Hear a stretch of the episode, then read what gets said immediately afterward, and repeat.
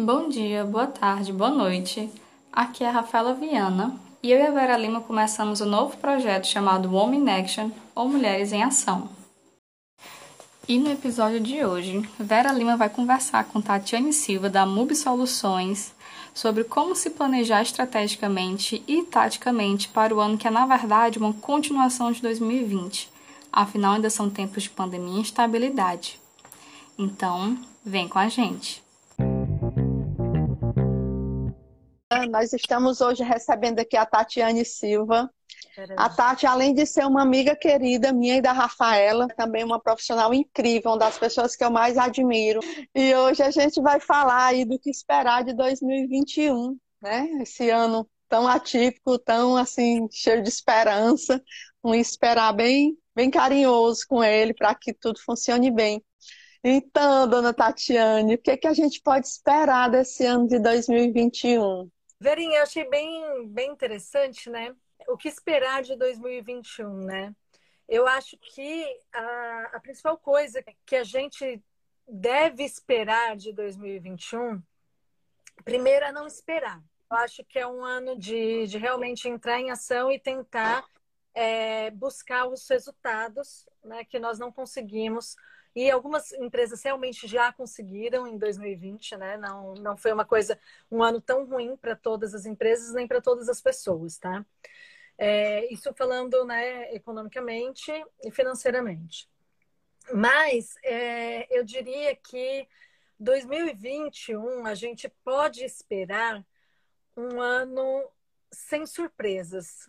Por quê? É, eu acho que tudo que nós fomos pegos de surpresa em 2020 não, não deve acontecer com mais ninguém em 2021, né? Porque a gente já sabe tudo o que pode acontecer aí, tá? Então, a gente viu aí, né, graças a Deus, a, a vacina, né? o que não quer dizer ainda muita coisa, né? Porque é, não atinge tantas pessoas assim, né? É isso.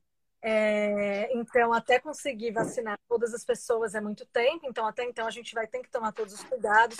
Nós temos aí uma nova versão do vírus, né? Então, que isso quer dizer que é, quer dizer que pode ser que, que tudo dê certo, mas pode ser que a vacina não consiga atender né, e dar uma resposta totalmente efetiva e eficiente para essa nova versão do vírus, porém vai ser muito mais rápido, né? De, de repente fazer ajustes na vacina do que não. Então, eu acho que se a gente falar economicamente, falar é, a questão empresarial, né, para as pessoas no geral, eu acredito que vai ser um ano sem, sem tantas surpresas, né? As pessoas que se surpreenderem muito esse ano, eu acredito que vai ser mais para o positivo do que para o negativo. Porque a onda uhum. negativa em 2020. Então, eu acho que agora 2021 é a, é a gente saber lidar com todas as intempéries que possam ainda continuar do ano anterior, tá? Eu acho que nós temos que agir. Tati, por que, que você acha que as pessoas não planejam? Assim, esse foi um ano que a gente não planejou. Aliás, as pessoas fizeram planos, né, mas que não, não conseguiram executar. A grande maioria não conseguiu executar. É, e a gente sabe que as pessoas têm uma, umas crenças sobre planejamento que acham que planejamento dá trabalho, que planejamento ingessa, né, que planejamento é isso e aquilo. Partindo desse princípio que a gente teve que jogar tudo para cima e, e, construir, fazer um plano dia a dia, né, vivendo um dia de cada vez. Você acha que isso vai se fortalecer? Essa, essa dificuldade das pessoas planejarem vai continuar? Ou, ou pelo contrário, elas, elas conseguiram talvez finalmente entender que precisa ter plano e precisa ter plano B e precisa estar preparado para as, para as urgências?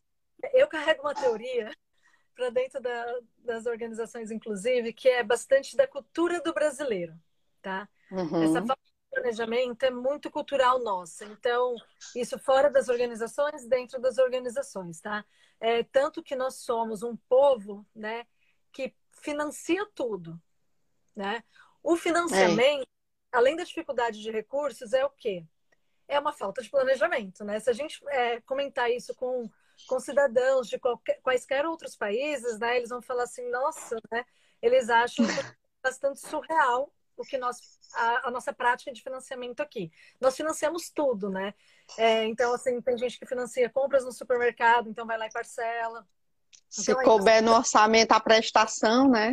Então, eu acredito que é muito da nossa cultura. Porém, né, é, incrivelmente, eu tenho um, um, cliente, né, que é até uma, uma pessoa que nós, é uma empresa que nós conhecemos em comum, você também já atendeu eles, que eles conseguiram milagrosamente cenário Brasil, tá? Isso não só falando em anos de pandemia, cenário Brasil, cumprir em 2020 com quase 90% do planejado do que nós planejamos no planejamento estratégico deles do começo do ano. Uhum. Acho que talvez o que as pessoas tenham que mudar um pouco a visão é o quê? O que nós temos que fazer mais nesse momento é o planejamento tático e não estratégico, porque antigamente, né, até um, poucos anos atrás, nós fazíamos o planejamento estratégico, que era o quê? Era o planejamento de três e cinco anos, tá? E hoje está bastante complicado a gente planejar para mais de um ano, né? Então, eu chamaria de planejamento tático. Então, aquilo que requer é, ações mais robustas, mais inovadoras, mais tecnológicas, aí eu recomendo que entre em ações estratégicas, em um planejamento, um planejamento estratégico em si, tá? Porque estratégia, né, como a gente diz, é algo que nós é, pensamos sempre a longo prazo, que demandarão ações e realmente da estratégia, que às vezes vem de cima, né? E nós temos trabalhado bastante com os planos táticos para tentar é, organizar a base. Né? E aí tem, tem dado bastante certo, porque é, a análise de cenários na atual situação brasileira está bastante complicada. É, Tati, a empresa não planejar tem uns custos né, assim, envolvidos. É, é, custa fazer o planejamento, mas custa também não ter nenhum planejamento, porque ela, ela perde boas oportunidades, né? ela não se organiza, ela pode perder é, mercado por conta disso. É, que outros custos, além desses, assim, você percebe no teu dia a dia com clientes? O que, é que eles perdem por não fazerem um, um bom planejamento? Ou não acompanharem a execução do planejamento? É, eu, o Paulo, né, a gente tem, tem falado bastante, eu não mudei a nomenclatura porque, vamos dizer assim, não vende. Uhum, eu é. Mas eu chamaria muito mais hoje, Vera, de, ao invés de planejamento estratégico, eu chamaria de gestão estratégica, tá? Uhum. Porque o que a gente mais vê, e por isso que eu comemoro e celebro com essa empresa, né, que conseguiu atingir 90% do planejamento estratégico deles, porque houve uma gestão da estratégia. Então, custo maior, eu, eu acredito que o custo maior de você não planejar, tá? De você não ter nem pelo menos os seus objetivos estratégicos definidos, porque assim, a gente precisa ter um norte, né? A pessoa precisa ter um uhum. norte. Não você entra na síndrome da Alice, né? Da Alice no País das Maravilhas. Para quem não sabe o que quer, qualquer caminho serve. E aí você vai conforme a onda, né? E você vai indo conforme a onda. Então, é, eu acredito que o maior custo do, do não planejamento, né? Seria você não ter um plano B e aí você não tem agilidade quando acontece o que aconteceu ano passado. Porque uhum. quando acontece o que aconteceu ano passado, mas você tem um plano A, pelo menos, o que, que você sabe? Você sabe os possíveis caminhos, porque você discutiu isso no planejamento estratégico. Perfeito. Pode não ter sido o seu plano A, mas você sabe, né? Porque você analisou cenários. Então você pensou nas possibilidades, né? Você fez um planejamento X e mesmo que você não consiga cumprir, que foi o que aconteceu com essa empresa, né? Algumas coisas a gente teve que remanejar, teve que revisar o planejamento estratégico, tá? É, uhum. não, você não vai ter que revisar, você vai ter que revisar e, na verdade, eu recomendo, né? Cada vez mais que você revise trimestralmente o que foi planejado, tá? Indicadores, metas e tudo mais. Porém, eu acredito que o maior custo é a hora que você é pego de surpresa, é a mesma coisa do planejamento orçamentário. A é. maioria das empresas né, acha que tem gente que fala assim, nossa, as empresas são organizadas. Não, gente. Por ilusão, né? Então, muitas empresas não têm organização orçamentária. Beleza, né? Eu costumo dizer que Deus coloca a mão e fala, vai. Né? e aí vai, é a mão de Deus. Vai indo até que tem uma crise. E o que acontece no, no Brasil nesse momento, né? É que nós não vivemos só uma instabilidade sanitária, né? Nós vivemos Isso. uma estabilidade política. Né? Então, nós temos um presidente da Câmara sentado em cima de vários pedidos de impeachment. Isso daqui não é uma discussão política, tá? O que eu estou querendo dizer com isso é: se acontece um impeachment, o que, que muda? Então, é muito importante que as pessoas no planejamento estratégico, né, além de inovações, além do que pretende fazer dentro da empresa, observa o cenário. Se tudo continuar como está, qual é o meu plano? Se mudar, né? Pode ser, existe possibilidade de um impeachment, por exemplo? Existe uma possibilidade das vacinas não, não serem efetivas como nós estamos pensando? Existem essas duas possibilidades no cenário brasileiro. Existem. Nós temos uma política americana que está mudando de cenário agora e que influencia diretamente no Brasil, né? Uhum. Nós temos um quase rompimento, né, de, de relações internacionais com a China. O que que isso interfere no seu negócio? Ah, mas o meu negócio é uma padaria. Mas a padaria consome insumos que depende do dólar. E aí, quem consome da sua padaria depende do salário mínimo. E a inflação subindo.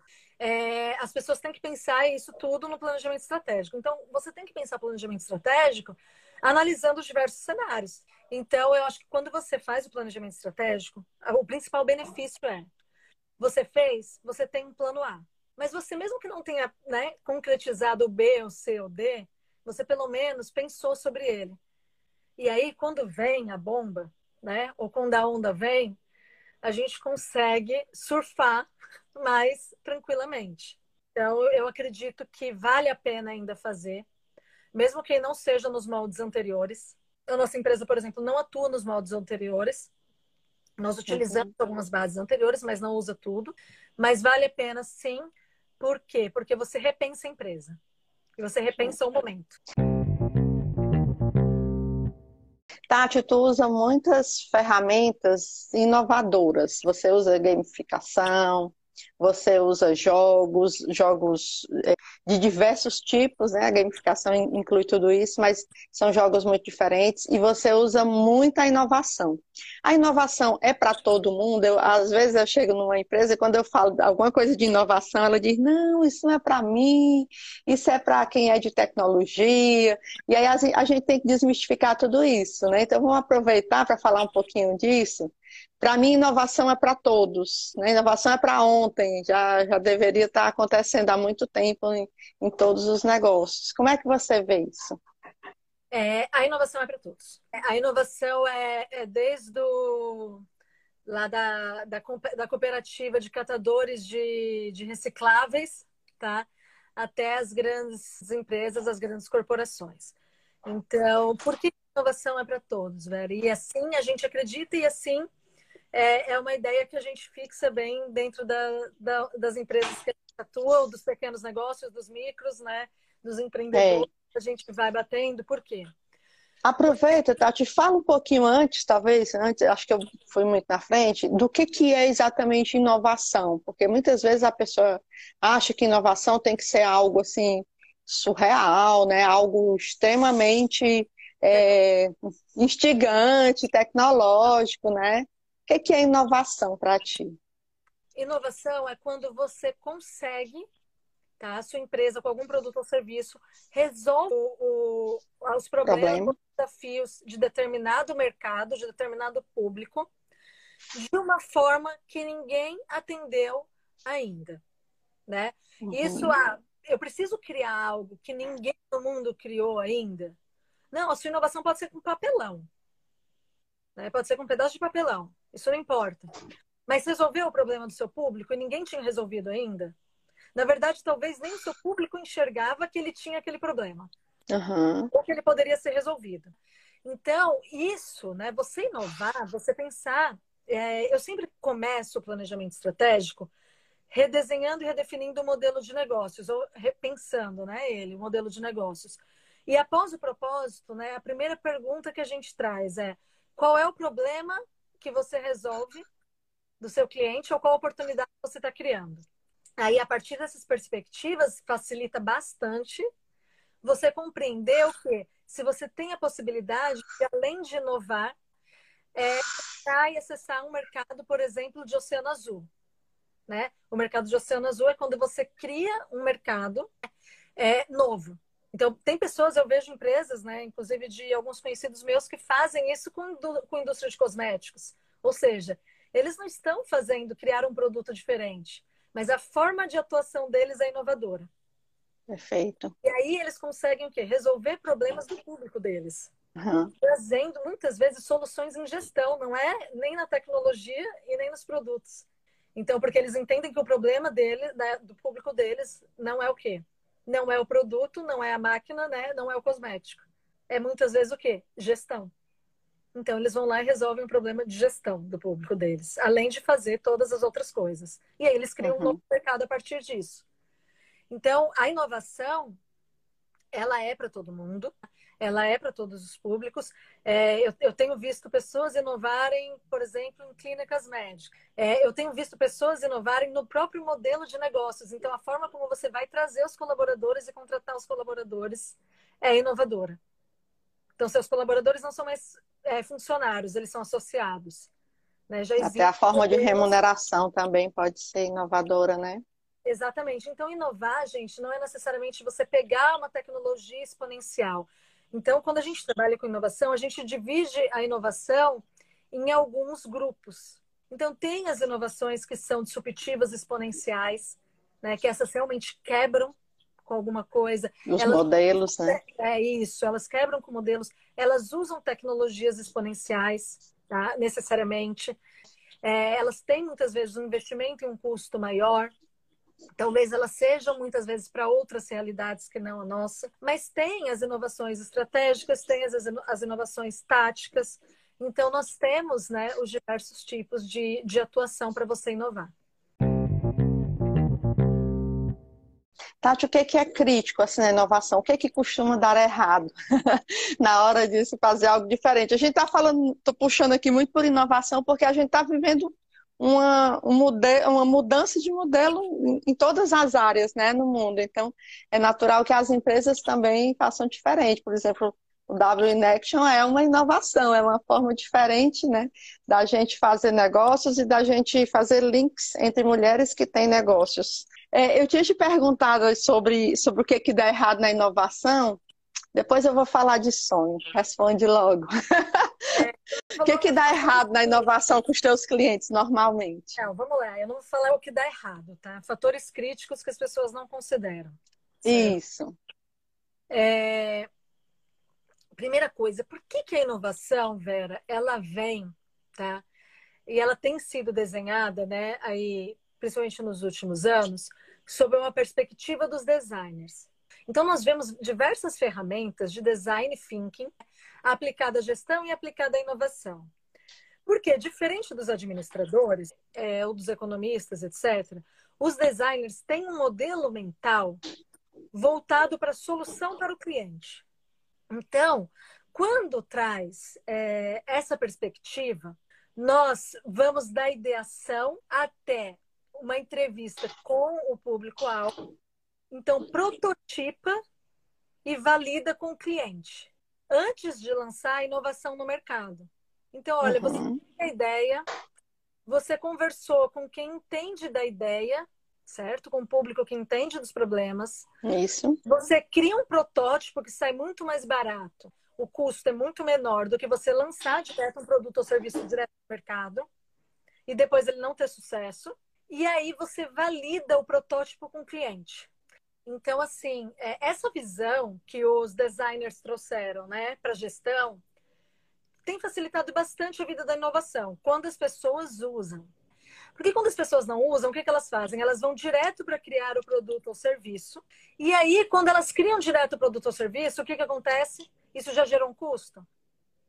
Você já fez uma campanha de marketing sobre isso? Você já colocou uma força de venda sobre isso? Só que você ainda não sabe o quê? A reação vai dar certo quanto a isso. Então, esse é um fator crítico. E aí, o segundo fator crítico é que, ok, às vezes fazem brainstorming para as ideias, né? usam tecnologias e tal.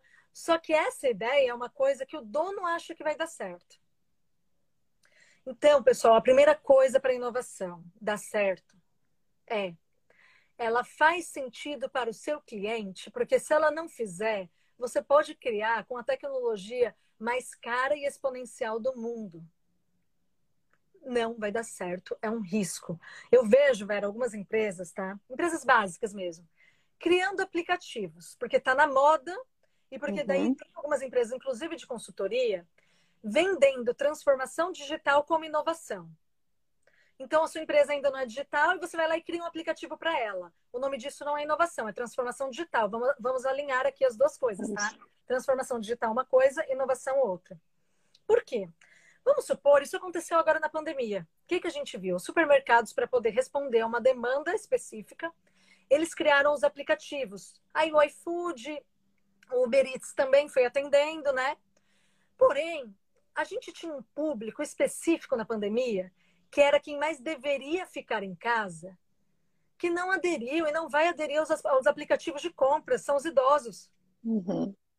Então, ou seja, você cria um aplicativo, mas o seu público-alvo principal, que é quem não pode sair de casa, precisou de ajuda dos netos, dos filhos para usar o aplicativo, ou os netos e os filhos levaram as compras em casa. Não é verdade? Porque você Isso. teve que ensinar sua mãe a usar o WhatsApp, né, para poder conversar por vídeo. Várias pessoas no mundo tiveram que fazer isso. E outra, ainda tem um agravante, né? O público idoso, eles vão ao supermercado, como eles vão à praça, como eles andam na rua para socializar. Uhum. Então você Isso já, mesmo. já enclausurou eles em casa. Aí o prazer que eles tinham, né, de ir, né, a pandemia também tirou ele e colocou num aplicativo. Mas ele não gosta de usar o aplicativo nem para o WhatsApp. Mal, mal usa o telefone para atender, não gosta. Então, gente, quando você vai pensar numa inovação, não é porque ela é tecnológica que ela é inovação e nem que vai tornar o seu negócio melhor. Às vezes a inovação está em inovar nos seus processos. Está inovar Às vezes seu... está em simplificar. em né? simplificar, é, exatamente. Então, o que você poderia ter feito de melhor para esse público dos idosos? Ninguém quase pensou nisso, não foi? E quem É era o verdade. que deveria ficar em casa, que não poderia sair? Eram os idosos. Então, é, Vera, eu acho que a gente tem que pesar bem, porque isso são fatores muito críticos. Quem é o seu público, não? Quem são o seu público? Qual é a jornada dele? Qual é o problema, né? Qual é o problema que você vai resolver primeiro? Isso. Inclusive, só para avisar vocês, tá, gente? Quem tá aí, a gente na MUB está fazendo uma série do Planejamento à Prática. E aí a gente está ensinando, inclusive, a desenhar modelo de negócios e tudo. E aí eu estou falando sobre isso, sobre problema e oportunidade, sobre proposta de valor, vou falar agora. Vou, vou falar sobre jornada do cliente. Tudo para que vocês se atentem a isso. tá? Então, assim, sigam o In Action, sigam a MUB também, porque daí a gente, vocês conseguem é, ter um pouco de conteúdo que pode ajudar vocês aí em alguma coisa. Tati, vamos falar um pouquinho de cultura organizacional, que é o que faz com que tudo isso aí funcione bem ou não, né? É o que vai fazer com que o planejamento seja comprado, digamos assim, com que esse sonho seja é, o sonho de todos né? Vera, dentro da empresa. Eu Como é que ela impacta tudo isso? Fala um pouquinho sobre cultura organizacional, porque a gente está vendo aí que na pandemia foi crucial, né? Ter o propósito, ter o, o propósito muito claro, ter as ações alinhadas com esse propósito. Eu percebi muito isso nas empresas. As que se saíram melhores foram as que tinham clareza sobre o seu propósito e que estavam com a equipe bem alinhada. Como é que foi para ti com teus clientes? Primeiro, que algumas empresas, né, a gente viu na pandemia, não só nossos clientes, mas algumas empresas quebraram. Né? E não, sou, não, foi, não foi só um problema financeiro, é um problema de cultura organizacional, porque eu concordo, né? As pessoas podem falar que é antigo, que é, é ultrapassado, a visão, mas eu concordo bastante com o Drucker, né? A, a cultura como estratégia no café da manhã. É, eu concordo muito com a frase, Uhum. eu gosto de repetir ela bastante, porque eu acho ela, ela bastante real e verdadeira, no sentido do que você pode ter a melhor estratégia e você pode ter muitos recursos financeiros, a sua empresa ser muito sustentável financeiramente. Se a sua cultura não sustentar a estratégia e não fazer com que ela aconteça, ela não vai acontecer. Tá? Por quê? Perfeito. Porque no fim, quem executa a estratégia não é o topo da pirâmide, é a base. É da, é da Uhum. média gestão para baixo. Então você pode ter ali né, as OKRs, ou seja, os objetivos estratégicos da empresa, os objetivos estratégicos dos setores, mas quem sustenta e quem entrega o objetivo estratégico da empresa? É a empresa como um todo. Não é verdade? Uhum. Então, se você Isso. uma cultura organizacional que não sustenta isso, e aí o que, que eu sempre digo, Vera? Não adianta ter propósito, missão, visão e valores pregados num quadro na parede, Uhum. né? Como foi durante anos. cada vez mais, tá? Às vezes mal pregado, né? Que já, já dizia o que era. É, às vezes caindo, né?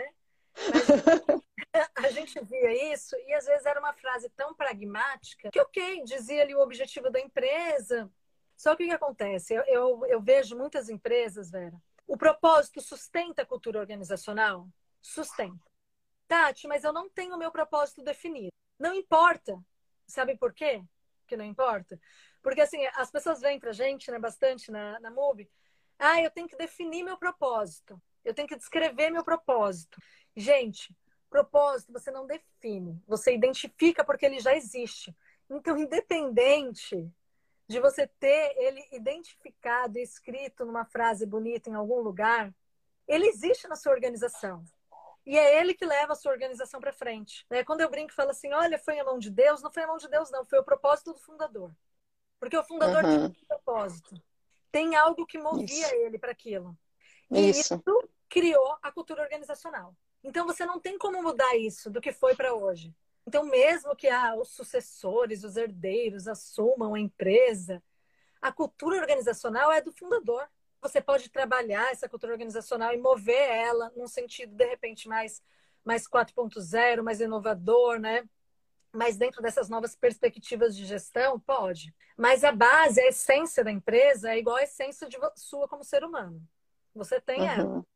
Né? Você não, não traz de outro lugar fora do, do seu mundo. Então, eu acredito, Vera, que é. as empresas. E é o líder quem. E é o líder quem deixa impregnada, né? Nas suas ações cotidianas. Isso, não, é, o, o, que, o que a gente está falando aqui, para as pessoas que chegaram depois e, e, e não pegaram o começo da conversa, eu acho que é muito de. Às vezes a pessoa que eu vou dizer isso? A pessoa acha que tem que fazer coisas grandiosas ou coisas que, que são, sei, extraordinárias. Não o propósito, a cultura, eles fazem parte das nossas ações, das pequenas ações cotidianas. São elas que realmente definem o que é a cultura organizacional. São as coisas pequenas feitas no dia a dia, como é também na nossa vida. Né? A gente pode ter aí um discurso lindíssimo de propósito, mas o propósito se revela em cada coisa pequena que a gente faz no dia a dia mesmo, em cada exemplo que a gente dá para quem está do lado, que são as coisas que é o que a gente é. É. Né? É o que você faz naturalmente, né? Como é, uma, uma aluna esses dias, né? É, eu estava no curso de liderança disruptiva e nós falamos sobre propósito, e propósito organizacional e propósito do... Porque isso que você falou da liderança é muito importante em que sentido? O propósito do líder tem que estar alinhado com o propósito da empresa. Ele não tem que ser igual, mas ele tem que estar alinhado. Porque senão um dos dois não vai viver aquilo. E aí vai ser uhum. importante para um dos dois. E cada vez mais, Vera, nós estamos em um momento da humanidade e você pode ver isso pelos seus filhos, né? Que são jovens, têm uma idade aí. É, são os novos consumidores, seus filhos têm a idade dos novos consumidores e dos novos entrantes no mercado. Isso. É, eles querem consumir e eles querem trabalhar em empresas, né? Ou de empresas que têm os valores alinhados com os deles. Com os deles. Uhum. Isso, a juventude que está vindo, diferente da nossa geração, é, acho que da minha geração para trás, toda é assim. A gente consumia porque a gente consumia, né? E tínhamos poucas opções na época, né? Hoje é bastante abundante a, a questão das opções. E nós conseguimos encontrar qualquer coisa para consumir que esteja alinhado com o nosso modo de vida.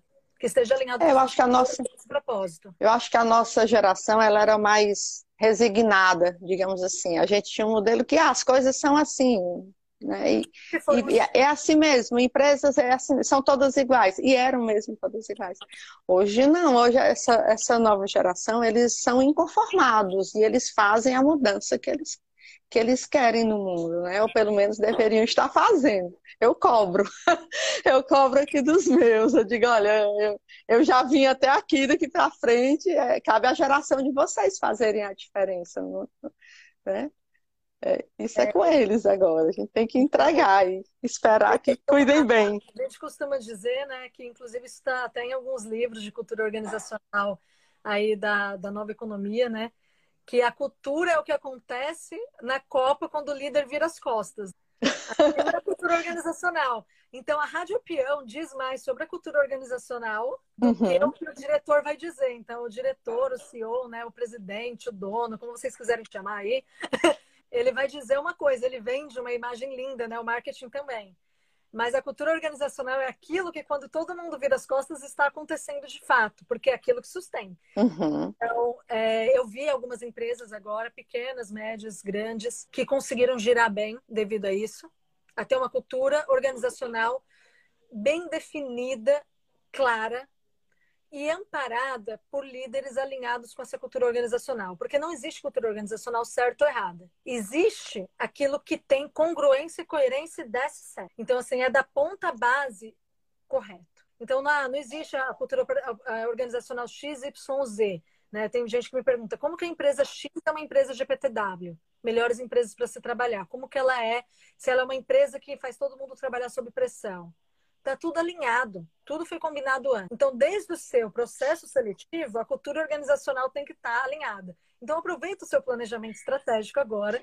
E se o seu processo seletivo está desalinhado com a sua cultura organizacional, aproveita e alinha. E para alinhar isso, porque é, ajuda bastante você colocar as pessoas certas. E as pessoas certas não tem nada a ver com currículo, Vera.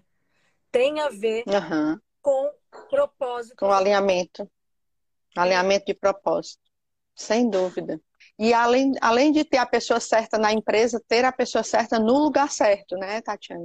Uhum. Aquela velha história de ver o perfil comportamental e ter a pessoa certa em cada função.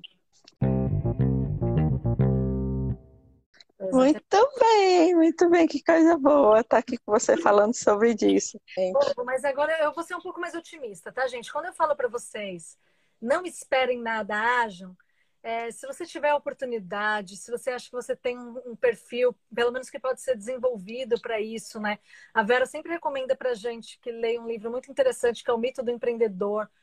É, é ótimo, né? Então, se tem dúvidas aí sobre, sobre se você pode ser empreendedor, quando eu digo haja, é empreenda, tá? Eu tenho um conceito comigo que ele pode estar errado, mas até agora se provou certo. É, o empreendedorismo, né, especialmente o microempreendedorismo, ele vai salvar o mundo porque nós não vamos mudar o sistema mundial capitalista. O empreendedorismo ele tem a possibilidade num mundo que vai ser quase quase todas as profissões serão robotizadas por inteligência artificial. Todas as profissões terão que se reinventar.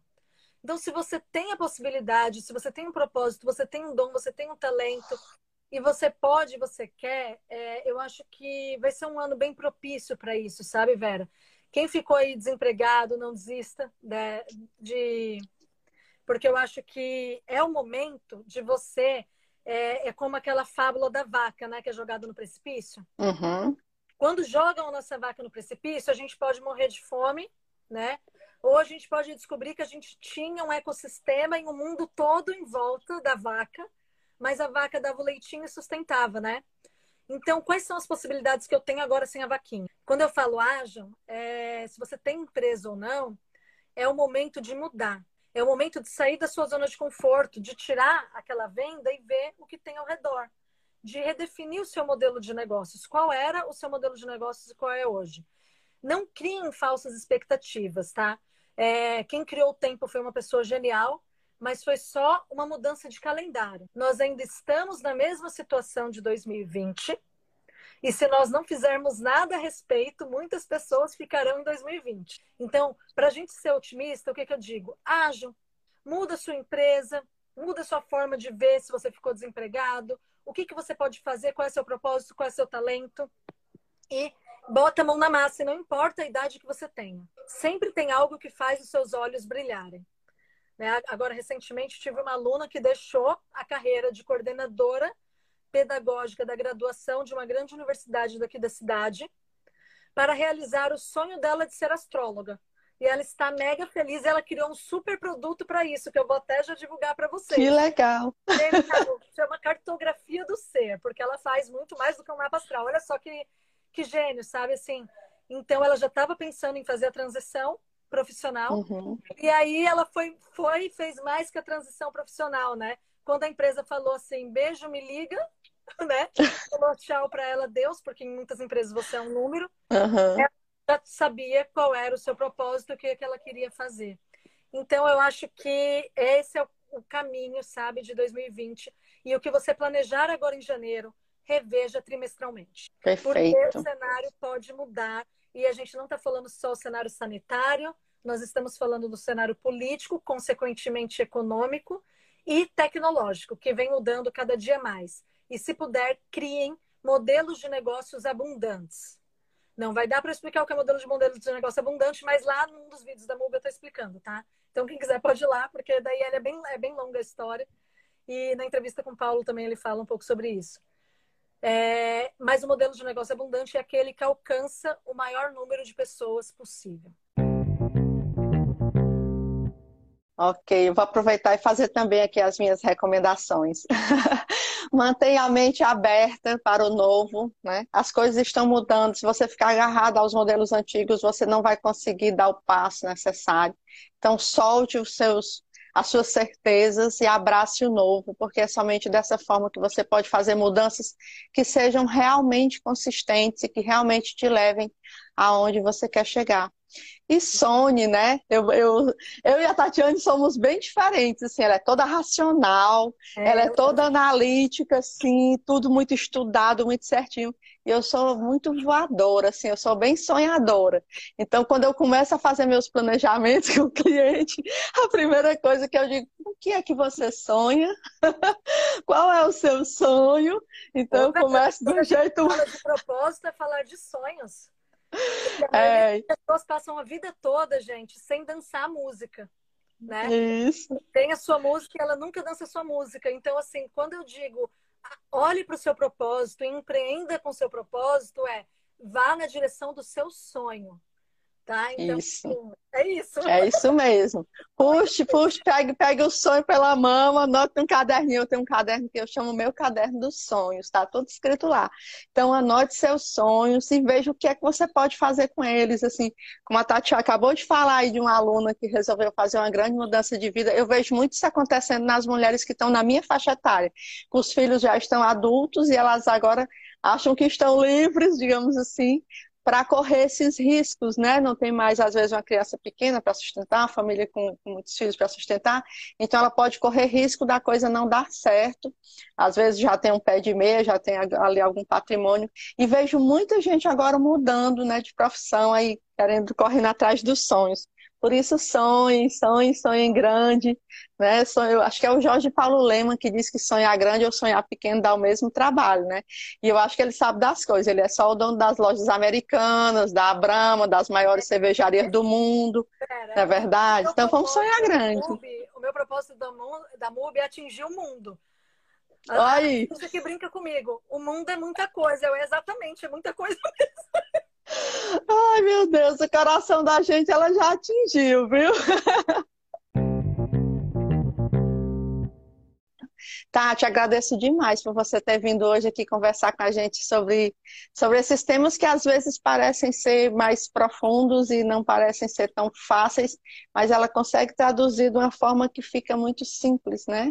De da gente entender e de aplicar nos negócios, porque muito mais do que estar aprendendo é aplicar. Não vai fazer nenhuma diferença vocês assistirem às lives, acompanharem o trabalho, se vocês não fizerem é, não colocar isso em prática nos negócios de vocês. Tá? Obrigada a todos, obrigada pelo convite, Veri. Sempre que vocês precisarem, meninas, e qualquer coisa, eu vou mandar sim as dicas dos filmes e livros.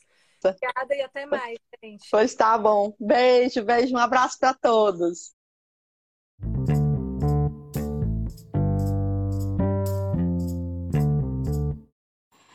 Esse episódio foi gravado no dia 19 de janeiro de 2021 e a gente resolveu compartilhar ele com vocês.